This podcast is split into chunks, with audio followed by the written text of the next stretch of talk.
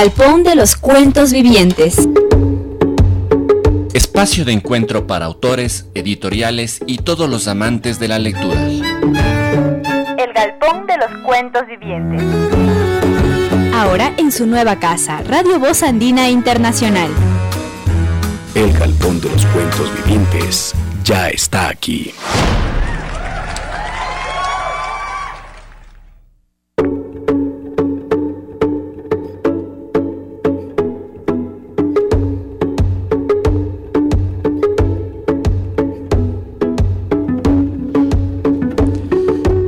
Buenas tardes amigas y amigos, bienvenidos una vez más al Galpón de los Cuentos Vivientes en su nueva casa Radio Voz Andina Internacional. Hoy, mientras esperamos a nuestra invitada Silvia Estornayolo, que lastimosamente por situaciones de tránsito, como ustedes saben, Quito se vuelve un caos, llegará un poquito tarde, pero estamos dispuestos aquí y listos, Anaid y Pablito, para hablar sobre este, su nuevo libro, Facilona, editado por Cactus Pink. Chicos, regresamos con todo y el miedo del coronavirus, con las nuevas medidas económicas que ha tomado el país. Ay, no me va- Ay, Dios mío, me va a causar una crisis en ese momento porque, o sea, mientras un, escuchaba las lo que dijo tanto el presidente como los ministros y todo el gabinete, ay, me daba un paro cardíaco en ese mismo momento. Ay, Dios mío, no sé qué no nos se va- sabe no. qué va a pasar. Pablito, Buenas tardes amigos y amigas, un gusto acompañarles de una tarde mal. Buenas tardes Marcelo, Lanaid, ¿cómo están? Estamos esperando a nuestra invitada, la cual llegará en unos breves minutos. Eh, bueno, yo me mantuve un poco alejado de las noticias, diríamos, de seas. No, pero sí se siente cierto, cierto, cierta inquietud, diríamos, en la población. La población no está tranquila Sí. por varios factores, diríamos, estos factores de salud y estos factores económicos, políticos también. Eh, ¿Cómo están? ¿Cómo ha ido la semana literaria? Bueno, leyendo todo lo que se pueda, Anaid preparando la tesis, se le Sí, nota. ah, Se, le, se notan las ojeras, también el trabajo duro que, que se realiza como comunicadoras y que si me escuchan de mis amigos del Centro de Física les mando un saludos porque les he comentado el trabajo aquí del, cen- del Galpón y les ha encantado. Así que muchas gracias, Gracias por, por el apoyo. escucharnos, el Centro de Física. Recordemos igual el- un lanzamiento, un evento que Ah, hay obviamente. eh, es el lanzamiento del libro Los Murmurantes de Santiago Páez en la librería española de La Colón. Justamente también pertenece al sello editorial Cactus Pink.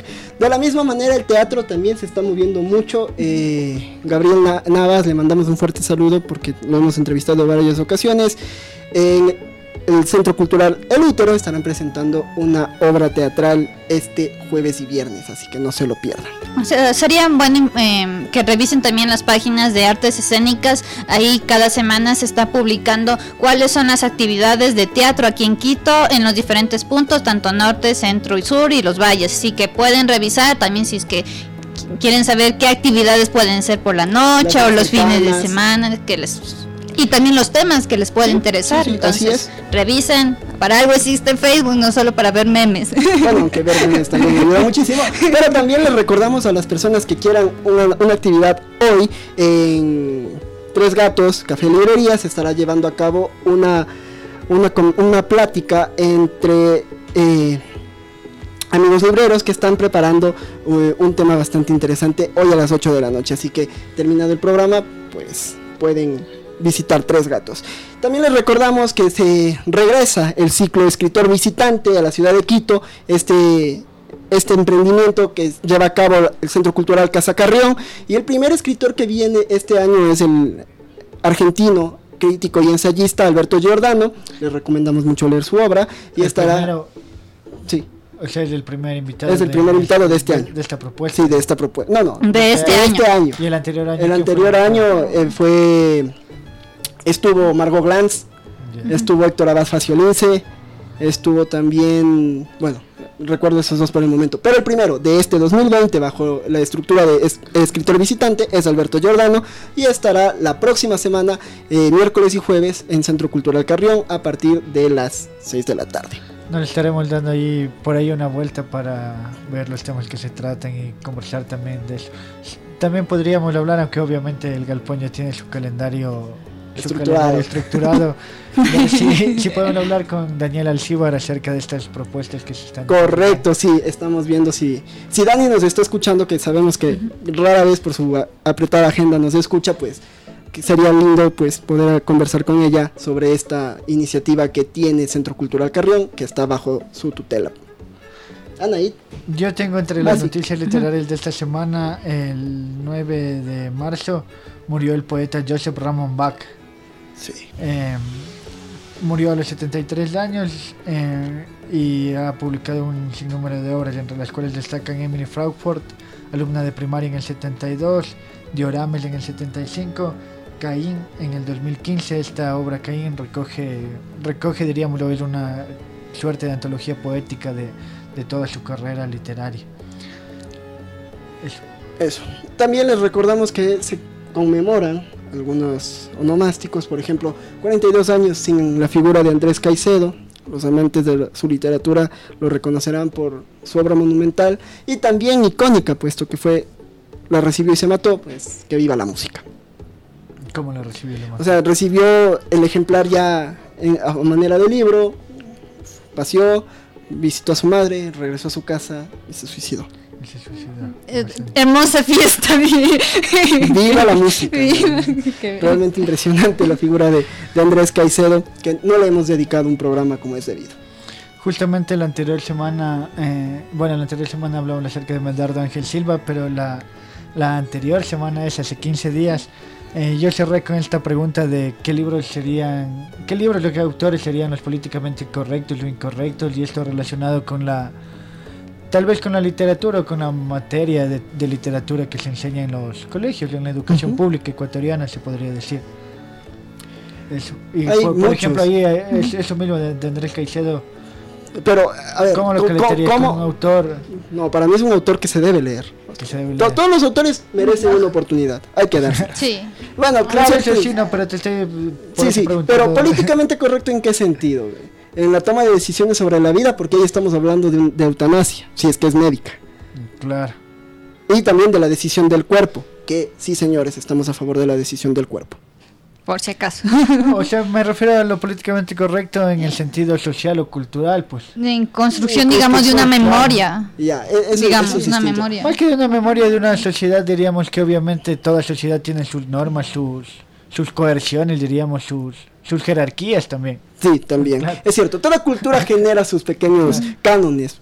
Entonces, dentro de ellos se van construyendo microestructuras que eh, solidifican o al mismo tiempo se van deconstruyendo, otras desaparecen y eso hace que la cultura pues se mantenga, algunos para bien, otros para mal. Se me viene a la cabeza, por ejemplo, ahorita este libro, Las Mil y Una Noches, que precisamente tal vez no pertenece a nuestra cultura, cultura occ- Pero ha latina occidental, algo así, pero obviamente está dentro de los cánones de la literatura. Y ha influido bastante, por ejemplo, eh, en... Ay, ¿cuál? Se me olvidó la obra de francés, que también le toma... Hablamos también en el primer programa que estuve yo de... ¿Cuando aquí recién llegaste? cuando recién... ¿O cuando llegué. recién nos cambiamos Ajá, acá? Cuando recién llegué.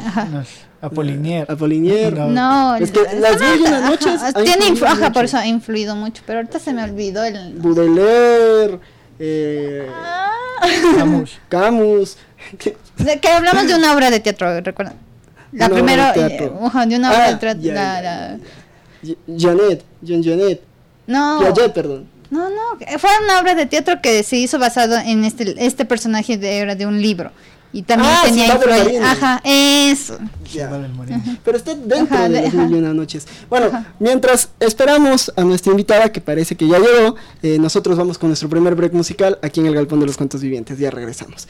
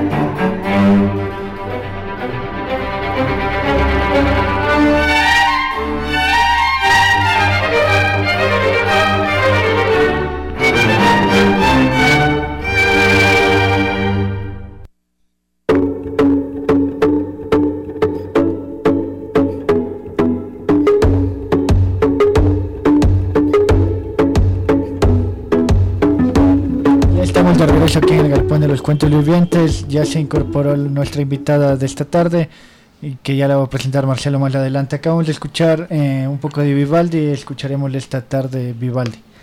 Ya, un poco también para poner paréntesis que no me acordaba el libro, es El Conde de Montecristo, que hace muchas referencias de las mil y una noches y no me acordaba, ahora ya me acordé. ya me olvidó. Y como ya dijo Pablito, está ya con nosotros Silvia Stornayolo, nuestra autora invitada el día de hoy, para conocer un poco más acerca de su nuevo libro, Facilona, editado por Cactus Pink. Silvia, bienvenida al Galpón, gracias por estar con nosotros. Muchísimas gracias a ustedes, chicos Galpón y Marcelo, por haberme invitado. Estoy muy contenta de estar aquí. Y nosotros contenta, contentos de tenerte. también contentos, contentos de que el Atlético le haya empatado a Liverpool. Vamos, Atlético. ya, cerrado el, el paréntesis futbolero. Ahora sí, pongamos nuestra atención en Facilón. ¿Cómo nace este nuevo intento literario, que ya es un, un libro, en donde yo encuentro manera de lector un tono ya más maduro? Eh, a ver, bien lo has dicho, intento literario, me encantó que digas eso porque hasta ahora no ha dejado de ser eso. Entonces, claro, hay momentos en, en, en la vida, ¿no? Que uno dice, bueno, tengo que ponerme las pilas, así por decirlo, y demostrar que, que de algo, que algo hago. y eso es lo que me pasa, ¿no? Porque, claro, eventualmente siento que, que, no hago nada. Entonces, es una carga que los escritores tienen mucho. Es fuerte. Es, los que estudian oh, artes, duele. No, hace, no hacen nada y es como, claro, no, sí, hago. no sí, pero, pero, ahí está, bueno, en mi, de, en mi caso, Estefan de demostrar, y claro, fue, fue algo muy, muy chévere, porque un año dos no, no había trabajado de verdad. O sea, había escrito mi diario y cualquier otra cosa, pero eh, yo tenía esta compañera de trabajo que me dice, ve, estoy vendiendo un monitor. Y yo tenía solo el CPU de una computadora súper vieja. Entonces me, me, me, da el monitor. Digo, ve, a servir de algo. puse el monitor, le conecté al CPU, qué bestia, fueron como tres semanas de sacarme la madre, pero con muchísimo placer, o sea, un gozo. Y bueno, de ahí sale facilona. Y de ese, Claro. de ese sorpresa del monitor, eh, ¿cuánto tiempo fue que pasó para ya, digamos, ya, y el proceso para ya tener el libro? Tenía borradores, Ajá. tenía borradores, ideas, ¿no? Pero de, Un cuaderno de apuntes. a mano, claro. Entonces ya con el monitor pude traspasar todo y fue todo este goce de, de, de- ¿qué, qué sería? Pues un par de meses, tal vez tres, cuatro, de dedicarme de verdad, o sea, de sentir que tenía un oficio y eso es lindísimo porque la vida comienza a valer la pena, ¿no? O sea, no es solo fiesta, fiesta, sino que todo también. Y claro, la fiesta, fiesta sirve un montón porque Sí. está reflejada en esto, entonces no vamos a subestimar La experiencia. la si experiencia.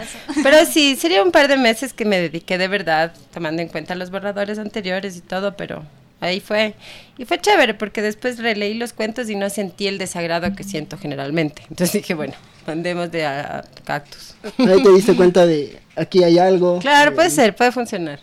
Claro. Y Empiezas tú, eh, el libro Facilona eh, y este trabajo lo catalogarías como un cuento, un pequeño intento de novela, un cuento largo. El último cuento. Sí, el Último cuento. cuento que es el que titula el libro. siempre tuvo la intención de ser un cuento, pero se, se iba alargando, se iba alargando, no le quería terminar todavía, entonces se alargó lo suficiente como para hacer una novela corta, pero tampoco. Entonces, mejor quedó dentro del... O sea, es un cuento, un cuento más. Claro. Más larguito nomás. Claro, igual la eterna discusión entre, la- Entre cuento, largo y novela corta. corta. Qué bestia. No, no acabamos nunca. Eh, el área de literatura de la andina podr- podría también. ser semanas de discusiones. Qué terror. Que- o sea, imagínense lo que va pasaría. Dostoyevsky no se pondría de acuerdo con Chekhov, no sabemos qué pasaría. Pero Enferma de maldad es el título, es el primer cuento que abre. Y aquí, más o menos, te contaba antes de salir al aire que una gra- gran amiga tuya nos decía, es como estarle viendo a Silvia. Le mandamos un saludo a Tochi Ponce, la propietaria de Ptolomeo. Hola, esta, Tochi. esta librería de segunda mano que visítenla, tiene libros bastante interesantes. Justo ella decía que era como estarte viendo. Y de alguna forma es como estarle viendo a la autora pasear, pensar, sentir. Claro. ¿Cómo, ¿Cómo fue esa relación con este primer cuento? Eh, sí, bueno, Tochi no se equivoca, me conoce desde que soy súper chiquita y evidentemente hay en mí esta lucha muy importante por demostrar ser alguien que no soy, yo sé que no soy, entonces eso ya me doy cuenta en mi vida real, ¿no? Pero en el, que, en el cuento quise plasmar esta desesperación por convertirme en una dura o en una mala o en una persona así cabreada. Y no, Maléfica. Sí, pues, y sí, hay eso, ¿no? Dentro de uno, pero tampoco es que soy buena, pero, pero, pero mediocre capaz. Entonces sí, este primer cuento sí delata esa necesidad por, por, por, por sentir esa dureza que, que, que puedo ver en otras personas y que envidio seguramente, ¿no? No es una cosa de todos los días, pero cuando escribí el cuento sí, la rabia es muy evidente y la desesperación, ¿no? Por- Nunca voy a llegar a ser una dura, ya estoy comenzando a asumirlo, pero, Pero- por lo menos está escrito. Exacto, pero el, el personaje da esa apariencia, da sentir ese... Un desdoblamiento, Exacto. digamos. ajá. Es un, es un doppelganger si se quiere. Es, es un universo paralelo. En, Sí. ¿Qué tal si, si Silvia sea la protagonista en este universo y es, es una dura, es una malévola? O sea, no, no sabemos qué podría suceder. Uf, Eh, no, no, no tenemos esa idea de qué tal si un día ella sale de mala. Sea, nunca, nunca has performatizado intento, intento cada vez que salgo de la casa. Es una- cada vez que salgo de la casa, cada vez que entro a un bar, cada vez que entro a un restaurante, es toda esta nota de poner esta actitud así de que, uf, se fregaron. Pero me pongo a conversar y ya. Hasta ahí mm, quedó. Hasta ahí quedó. Y todo el mundo dice, la "Pero es pose. ternura". Ay, qué lindo. Ajá. Pero a Justo, veces la sociedad sí te, sí te obliga, diríamos, Sí. a mostrar esa cara dura, porque si no, en cierta medida te empiezan a, a ver las costuras, diríamos. Claro Sí. que sí. Ajá. Claro, te empiezan a subestimar, a menospreciar, a pisotear, diríamos, en cierta medida. ¿te, te ha sucedido eso? Obvio, obvio. Yo tengo una. Toda una historia de, de buleo fuerte. O sea, de, de eh, primaria, parte de secundaria. Entonces, obviamente, de ahí nace esto, este deseo, ¿no? Por. Claro, ahora que soy mujer y que tengo cuerpo de mujer y que soy toda grande y todo, ¿no? Creo que puedo darme el lujo de entrar a un lugar y acabar con todo en los tres primeros segundos que me permite la vida. Y sí, es, es, es algo muy, muy mío, ¿no? O sea, yo siento eso y me gusta poner esta cara, sí, levantar las cejas y llegar y decir, llegué. Me tomo tres tragos y ya no. Vuelvo a hacer la misma buleada. Pero este, este no es una faceta, como decirlo, este empoderamiento, esta, estas ganas de decirle al mundo, aquí estoy, y a través de la escritura, es, es un trabajo constante de todos los días. Tú vas trabajando de a poco tus escritos, cómo es tu relación con la escritura, porque también en el cuento se nota esa rivalidad que existe, si se quiere, con la literatura y lo que cuesta a veces de escribir cuentos, y eso se demuestra en tu cuento AM, por ejemplo. Mm, fuertes ese cuento, claro. Eh, bueno, mi relación con la escritura es, buenísima. Creo que es posiblemente mi mejor amiga desde que tengo recuerdo de, de la vida. O sea, desde que soy chiquita, eh, muy chiquita, escribía. Y muchísimo, porque era mi la única manera en la que yo podía sentir paz. Por todo lo que sucedía, supongo, en, es, en esos tiempos en mi vida, ¿no? Entonces, el, sentarme con mi diario o con un papel era, era y sigue siendo el mejor momento de mi día. Porque es la única manera de encontrarme con este yo que está desesperado por salir, que no sale todavía, pero bueno, eso ya es un tema psicológico. pero en ese momento sí, puedo ser yo y puedo soltar todo esto que me atormenta, ¿no? Y por eso para mí la literatura es todo. O sea, ha sido la literatura también como una forma de catarsis para ti. De hecho, claro. O sea, más que un desahogo, sí. O sea, es este encuentro con, con, con la Silvia que me cae bien. Es un maitreya, como dirían los budistas. Algo así. Ajá. Bien. Justamente, eh, Facilón, en, tu, en, en, este nuevo texto, ¿cómo fue el trabajo editorial? Porque con Cactus Pink, muchos me, me han dicho, es bastante ameno, Santiago eh, te dice varias cosas, mira, corrige esto. ¿Desde el principio ya sabías que se iba a titular así? Eh, no, de hecho el libro se iba a llamar Acoge, que me pareció un chévere juego de palabras porque soy un poco maliciosa, pero eh, cuando yo le envié el texto a, a, a, Santiago me propuso el título y dudé un poquito, pero después ya cuando salió el libro me di cuenta de que tenía toda la razón. Es un gran editor Santiago, muy buena onda. Justamente refiere mucho a las personas que son coleccionistas de los libros, que les gusta la lectura y que ven a los libros como un objeto. Aquí la portada, cuando yo lo vi, me remitió mucho a la portada de la novela de Woldebeck, de que tiene el globo. O sea, Ajá, era inevitable no estoy ver. leyendo serotonina. Exacto, serotonina, era inevitable ver eh, serotonina y era como que, sí. ¿qué tiene? Y sí, se nota la furia, se nota el atractivo y en su contenido se nota la furia, se nota el empoderamiento, se nota también esas pequeñas sutilezas, que como tú bien señalas, de esos tres segundos que te permite y de repente vuelves a hacer bullying, a ser tierna, se nota también aquí porque las protagonistas, los personajes que aparecen en tus cuentos tienen esos momentos, un momento álgido de empoderamiento y posteriormente es una ternura acogedora. Sí, bien, qué bien, eso es. no tengo que hablar, sí, lo dijiste todo ahorita. Claro, es eso, ¿no? Y eso es lo que me pasa. Pero claro, evidentemente luché, no luché, trabajé mucho en encontrarle sentido individual a cada personaje, ¿no? Porque hay esta nota de, de mucha gente que lee y me dice, pero que ves, te estás plasmada en el libro. No, obviamente sí, pero sí, sí hubo trabajo. sí, quise variar un poquito. Claro, pero no es una autobiografía tampoco. No, claro. tampoco. O sea, guiñitos. guiñitos. Claro, un guiño ahí de la... Se viene la autobiografía. No.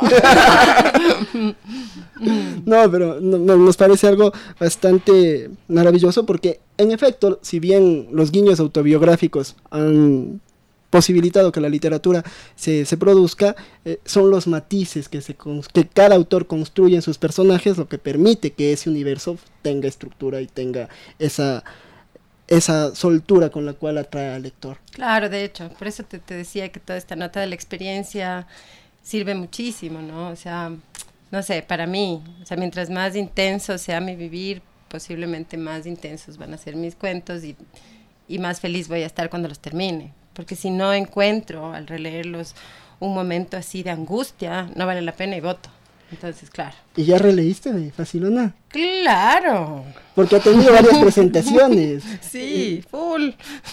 Justamente. Antes de, Bueno, en- mientras estaban escuchando la música estábamos diciendo las grandes entrevistas porque sí ha tenido como Sí. bastante difusión récord. libro. Eh, decíamos, por ejemplo, que de- bueno, les comentaba de Ecuador TV, de Primicias, eh, ¿cuáles más era? Telégrafo, Radio Pichincha Radio Universal. Pichincha Universal.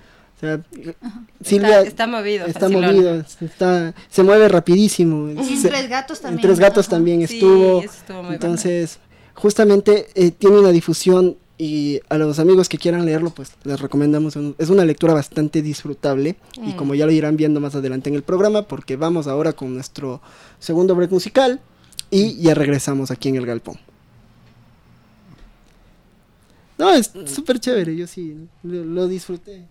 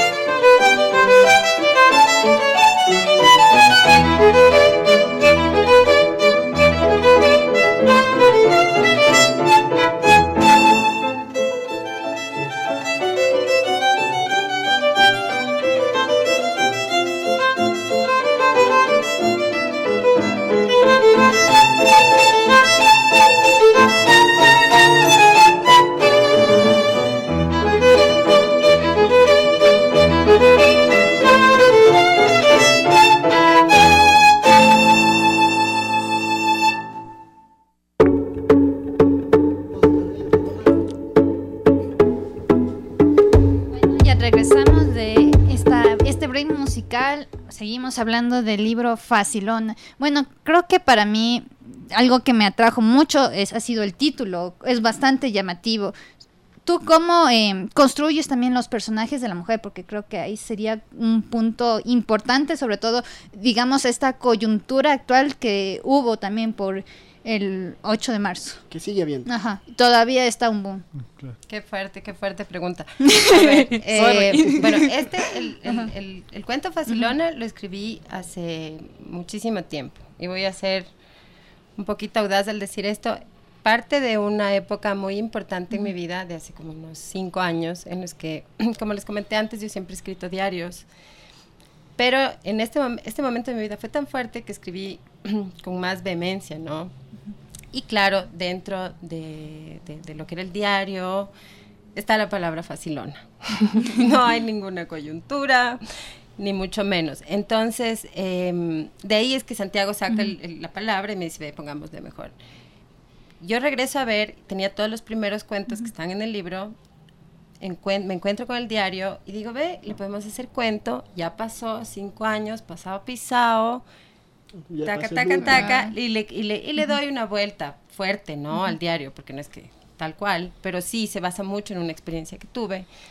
Entonces le, le, le, le cambio a cuento, le hago como que más narrativo el asunto y, y de ahí nace esto. Entonces no es que es muy coyuntural, parte de una experiencia muy personal de hace mucho tiempo, entonces no tiene nada que ver, pero qué lindo que coincida, ¿no? También, o sea, que aprovechar la situación. Eh, preguntarte acerca de tu, tu carrera literaria, en cierta medida diríamos. El primer libro que publicas es en el 2010, Cuerva Críos. Así es. ¿Este libro es individual o es en conjunto, diríamos, con otra persona? Ah, no, es, es solo mío. El individual, el cuento. Sí, y es mi libro favorito. O sea, de- de- creo que de todos los que he escrito es el que más me, me ha divertido. Por ser el primero. Por ser el más chistoso. No lo he leído. Porque realmente es chistoso. Tú lees y te diviertes. Lees de este y te, te- te puedes deprimir un poco también. O asustar. pero este primero es muy divertido. Claro, era, era jovencita, ¿no? Entonces sí, es chévere. Cuerva Críos. Eh, se- ¿Dónde se podrá conseguir ese libro, por ejemplo? Yo quiero también, averigüemos. Por si acaso, si es que alguien nos Abramos, Si escucha. alguien, si alguien sabe. Es que ese libro salió con el Consejo Provincial de Pichincha. Ah, Entonces fue una distribución masiva y gratuita.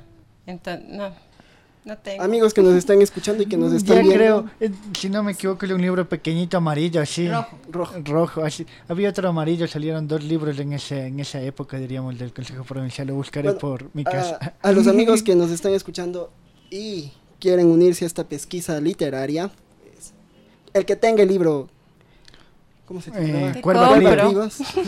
La autora lo compra, lo firma, pero te lo compra. o díganos quién tiene más.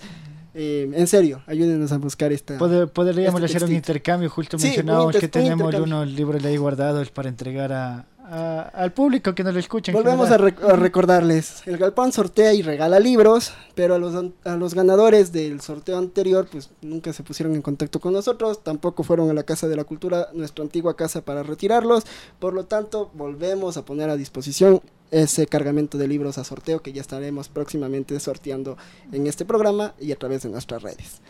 Así que hagamos ese trueque. ¿Les parece? Denos el primer libro de Silvia y nosotros les damos todos los libros que ustedes quieran de nuestro cargamento.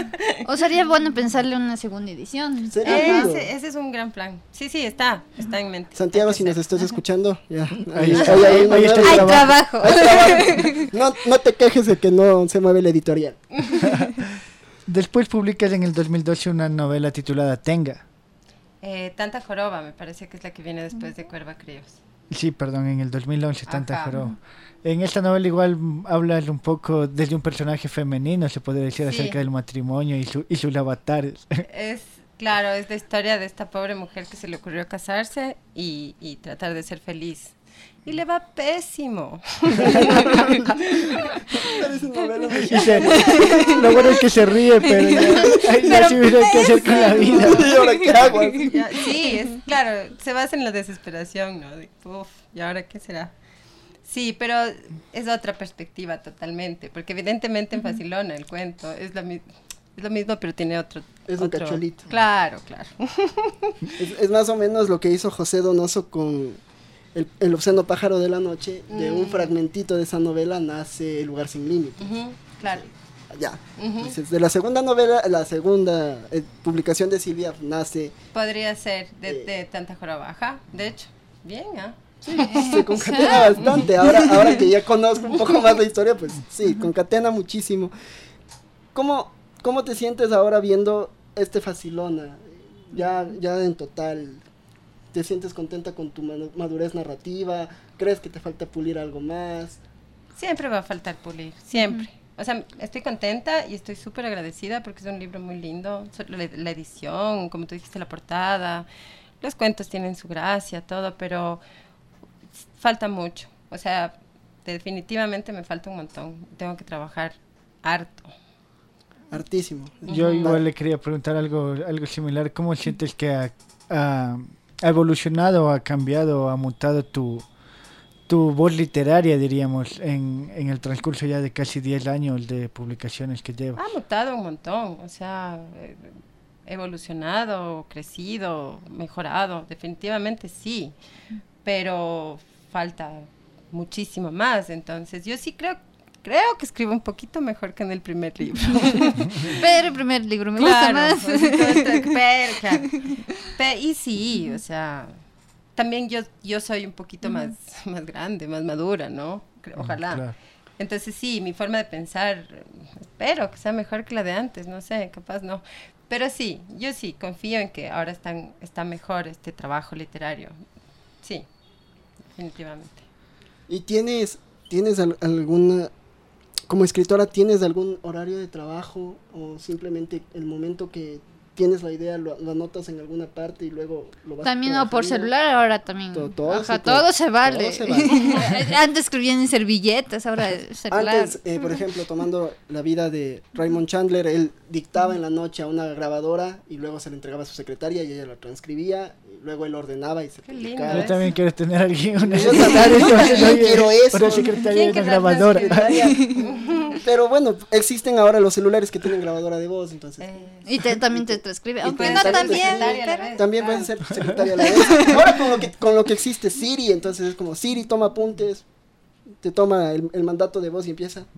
Maravilla. Imagínate, ah, la tecnología ha ayudado muchísimo. ¿Cómo Bueno, es tu trabajo? Ahora sí, recapitulando. recapitulando. Cuando, cuando, era, cuando era joven y quería ser escritora de verdad, o sea, era como que realmente un afán, pero así brutal, esto hace como unos 15 años, cuando me metí de lleno, tenía un horario y era vacancísimo porque me levantaba, mandaba al niño al colegio y me sentaba desde las 8 de la mañana hasta la 1 de la tarde que me ponía a cocinar. Y era muy bacán, me sentía muy orgullosa de mí misma. Después, no sé qué habrá pasado.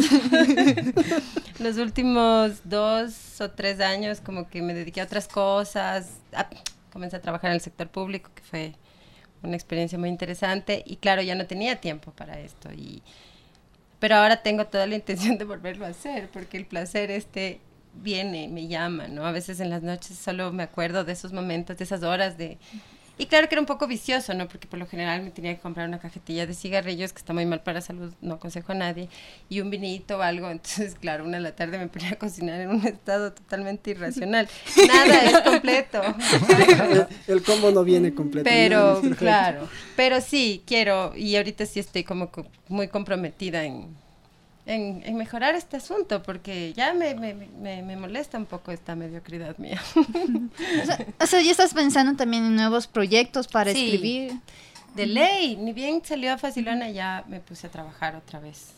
Y no, no, no, me, me gusta mucho escribir a mano. O sea, si es que por ahí va la pregunta. Prefiero siempre, sí, mano a mano. Tengo miles de cuadernos. Y el traspaso, ¿no? A la compu es como que este momento mágico en el que uno De la corrección en cierta medida también. Creo que eso es lo más rico A- que hay. Autocriticarse. Pero te haces, es un autoflagelo, es grave, pero es rico. Entonces sí. Qué sado que se oyó eso. Pero al mismo tiempo tan literal. tan, tan poético. Un autoflagelo. Un autoflagelo. y pensando en el autoflagelo, vamos con nuestro siguiente break musical y ya entramos en la recta final del programa del día de hoy. Thank you.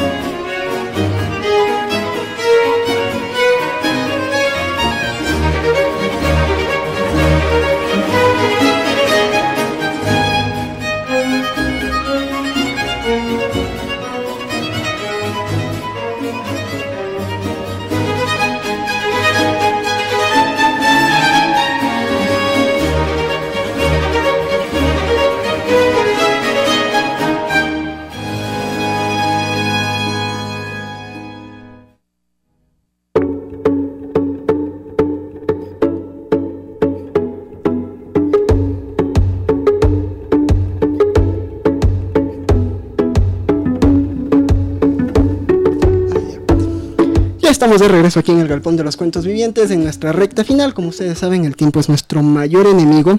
Cuando recién empezábamos decíamos, ya ve, ya llega Silvia, ya mismo se tiene que ir, ya mismo nos Nos tenemos que ir. que ir. Corrección.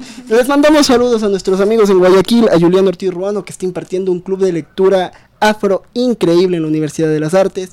También a, Mal- a María Paulina Briones en Casa Morada. Gracias por escucharnos. Chévere, buena onda. Así que sigamos haciendo que las letras circulen por el país y más que nada que la gente lea, se nutra de las lecturas, Y no lean solo de facilona. WhatsApp. Y lean facilona. es, es de lectura fácil para que se den cuenta. Por ahí va el título, Por ahí va el claro. título. No, no, no solo va por ahí. Van, van a tener que descubrirlo, no les vamos a hacer spoiler. Pero sí, justamente ya tienes nuevos proyectos, ya, ya hay nuevos personajes en tu cabeza que están empezando a dictarte eh, cerca.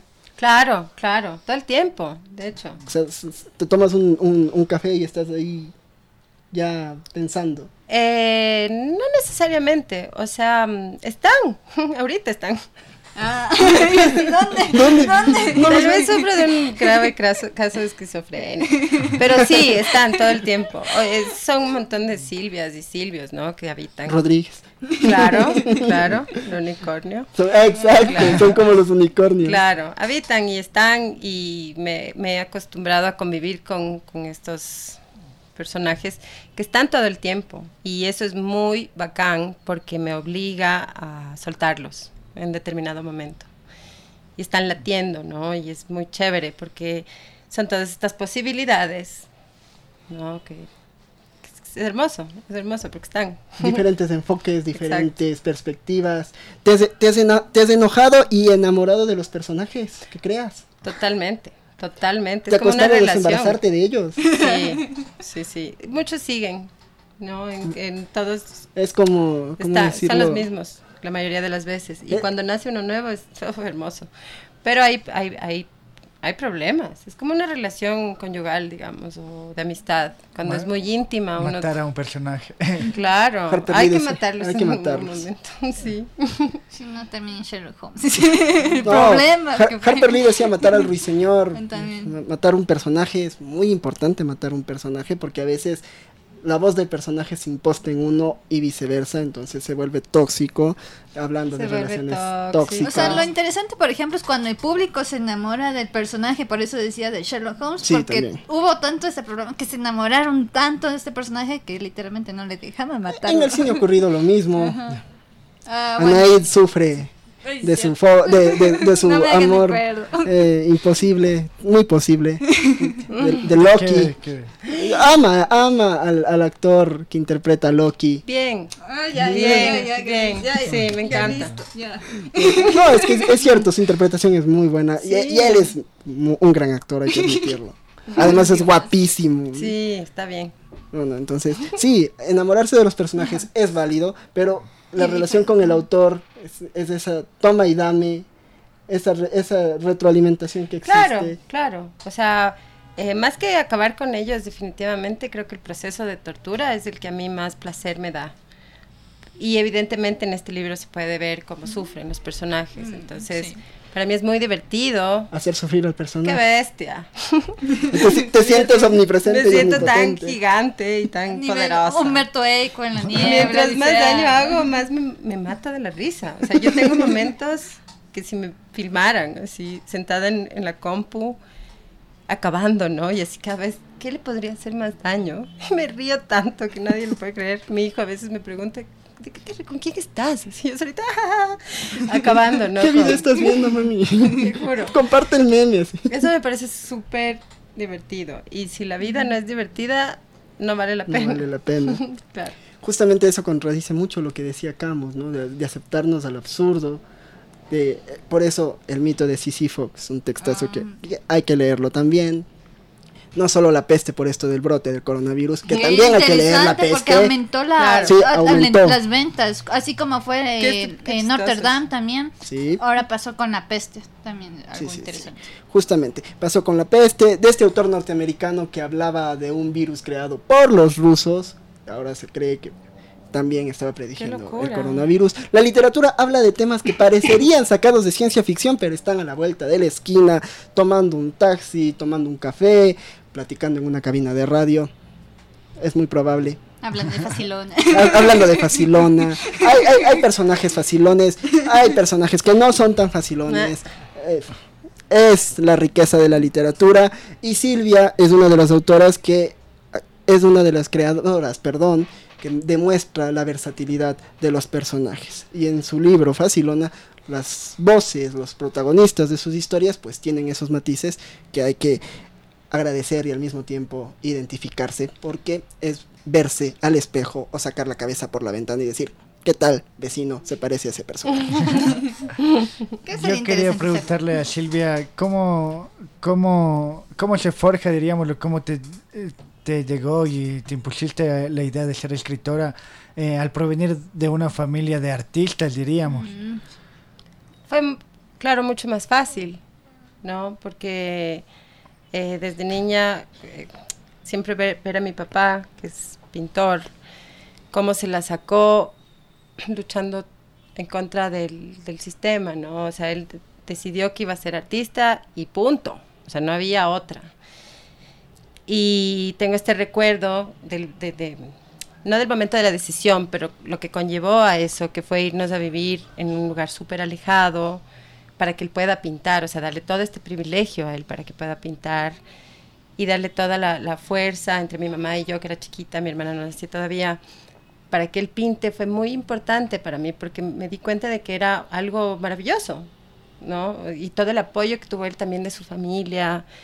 Entonces, recibir eso desde tan temprana edad sí me dio a mí la facilidad para tomar esta decisión sin tapujos.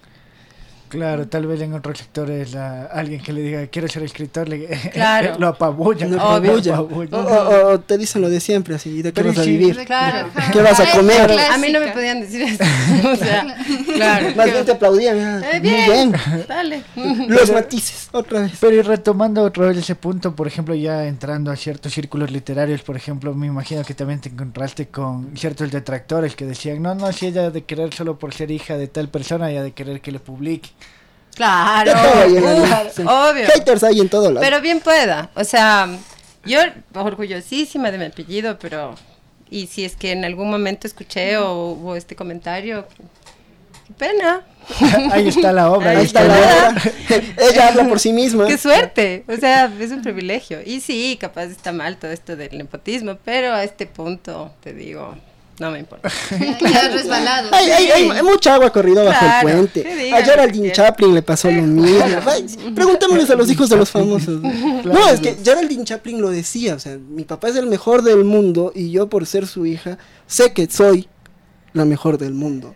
Entonces, imagínate eso. o sea, no es nepotismo, es simplemente ten- utilizar las herramientas que tienes a tu alrededor a tu favor. O sea, eso, bueno, creo que ha pasado con bastantes hijos de artistas. me- eh, Miguel Bosé, él también, o sea, creció en un círculo literario eh, de pintores, eh, filos. ¡Oh, Dios mío! Y, y qué artista!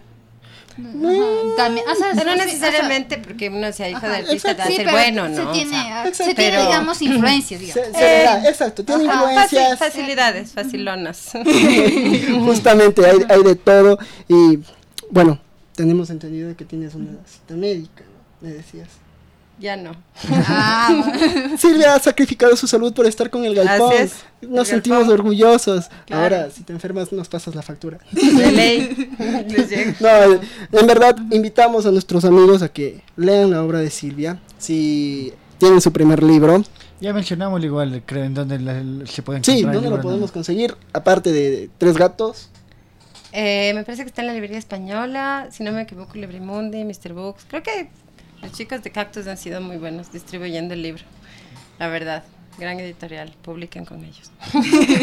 Sí, y si quieren lanzarse al mundo de, de la publicación literaria, pues Cactus Hay- hay espacios hay también, espacios, hay ¿no? espacios. Y no solo Cactus, No, está... pero- También hablábamos de las editoriales independientes, está Doble Rostro, está Ruido Blanco, está Turbina, Severo también. Severo, también está es. Mecánica Giratoria, hay una gran posibilidad, Sí. así que atrevámonos a que la voz que tenemos adentro, ese yo que tenemos escondido, como decía Jung, abracemos la sombra y dejemos que salga. Amigos, señores, señoritas, Bueno. Creo que estamos llegando al Estamos final de la programación. Justamente ha sido un placer compartir El mío, gracias con chicos. Silvia, compartir con Anaid y Pablito. Nos vamos a ir temprano para ver el fútbol antes de que Sí, se sí, sí, todo antes de que se masivo. suspendan. Todo O sea, evento les recordamos que hoy juega la Liga y juega Barcelona. Ayer perdió el Delfín. El Liverpool acaba de ser eliminado. Gracias, Dios mío, si existe alguien arriba, gracias. Y cerrando ahora este Y break gracias Twitter, futbolero. creo que estoy revisando. no, eh, tengo una aplicación OneFootball que siempre me dice los resultados. No, y bueno, luego de estas publicidades innecesarias, ha sido un placer en verdad, Silvia, mío, platicar gracias, contigo. Hermoso. Y si quieren adquirir el libro, pues vayan a las librerías nacionales. Y si no, contáctense con Cactus Pink directamente vía Facebook. O también pueden, o sea, un poco acercarse, que también esté el libro, eh, un cuento en la, en la, ah, Revista Rocinante, Rocinante. ahí está uno, entonces Y también está- para acercarse también un Cierto, eso poco. no mencionamos el cuento que se Ah, publicó cierto. Sí, lo, sí lo mencionamos. Ah, sí, fue Bellito. Ajá, Si las personas que están suscritas a Rocinante, pues dense el gusto leyendo Bellito. Que como ya Hace- lo decíamos, ¿En cuál Rocinante salió de hace unos La cuantos? última. La ah, última, esta es la esta, última esta, del mes de marzo. Sí, Ya. justamente del mes de marzo, para leerlo. Y si no lo consiguen, pues está en internet. Saquémosle jugo, también, claro. saquémosle jugo al internet. Si es que quieren, tienen, dice, ¿cómo será la obra? de- ¿Quieren conocer la voz narrativa de Silvia? Por si acaso. ¿Quieren, quieren contrastar de que muchos le dicen es tal cual como hemos hablado aquí o habrá diferencias con sus personajes? Pues ahí está. Acérquense a su obra, léanla y saquen sus propias conclusiones. Llegamos al final, Pablito. Eh, saludar a la comunidad universitaria, a la comunidad de la Universidad Andina que nos escucha, a Leonardo que nos debe estar igual escuchando desde, desde su oficina, desde su oficina. porque él da clases. Agradecer a las personas que estuvieron en controles, a Karina sí. y a la invitada, sobre todo a Silvia y a ustedes compañeros por compartir Y, a- y al doctor que tenía que atender a Silvia. Gracias, Gracias, doctor. doc. En verdad, lamentamos mucho haberle quitado a su paciente. La salud es primero, pero fue maravilloso este encuentro.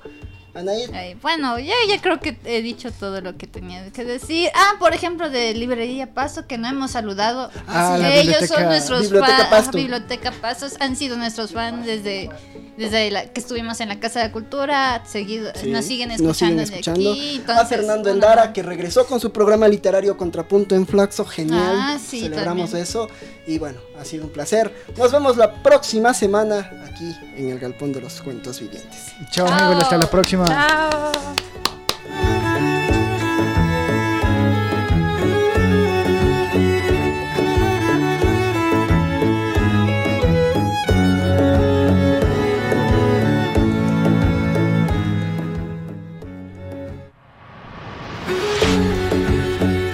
El Galpón de los Cuentos Vivientes. Llegó a ustedes con la participación de Marcelo Cruz, Anaíd León Pablo Tipán. y Leonardo Valencia. Vivan mucho. Lean más. Hasta la próxima semana. Voz Andina Internacional. Grandes contenidos. Grandes contenidos.